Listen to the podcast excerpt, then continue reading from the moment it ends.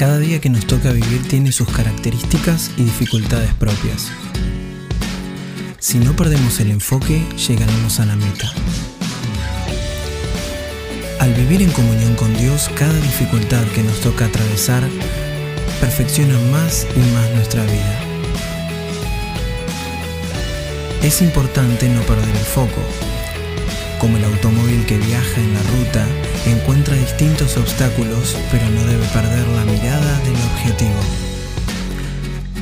En estos episodios compartiré reflexiones que nos mantendrán enfocados y fortalecerán nuestra alma viajera.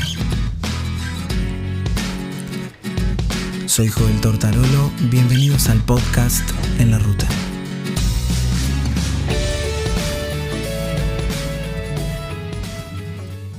Hay ciertas cosas que aprendemos, formas, actitudes que adoptamos, muchas veces son producto de la cultura, de la moda o simplemente de decisiones personales o de situaciones que nos han sucedido. Ello funciona como un preconcepto a través del cual analizamos todo y si no pasa ese análisis, no lo aceptamos y lo negamos.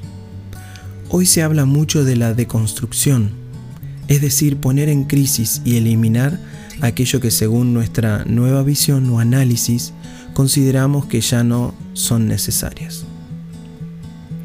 Para poder recibir lo nuevo debemos ser enseñables y dejar de lado aquellas formas que nos endurecen y no dejan que nuestra fe crezca. De modo contrario, lo nuevo vendrá y hará que explotemos al no poder resistirlo porque nuestras estructuras empiezan a tambalear y se hace evidente la caída. Hay una nueva vida en Jesús. Él nos propone un camino nuevo. Dejemos esa forma en la cual vivimos nuestra vida para recibir la vida que solo Él da. Muchas veces vivimos nuestras vidas desde el rencor, la envidia, desde la decepción, la intranquilidad o preocupación a veces esperando que las horas pasen como si nada y otras esperando determinado momento con excesiva ansiedad. Jesús dijo que Él da una paz que nadie puede dar.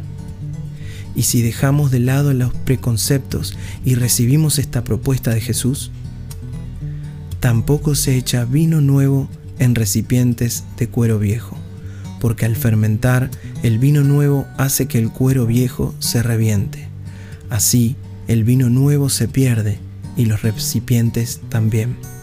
Por eso hay que echar vino nuevo en recipientes nuevos. Se encuentra en el Evangelio según San Marcos, capítulo 2, versículo 22 de la Biblia.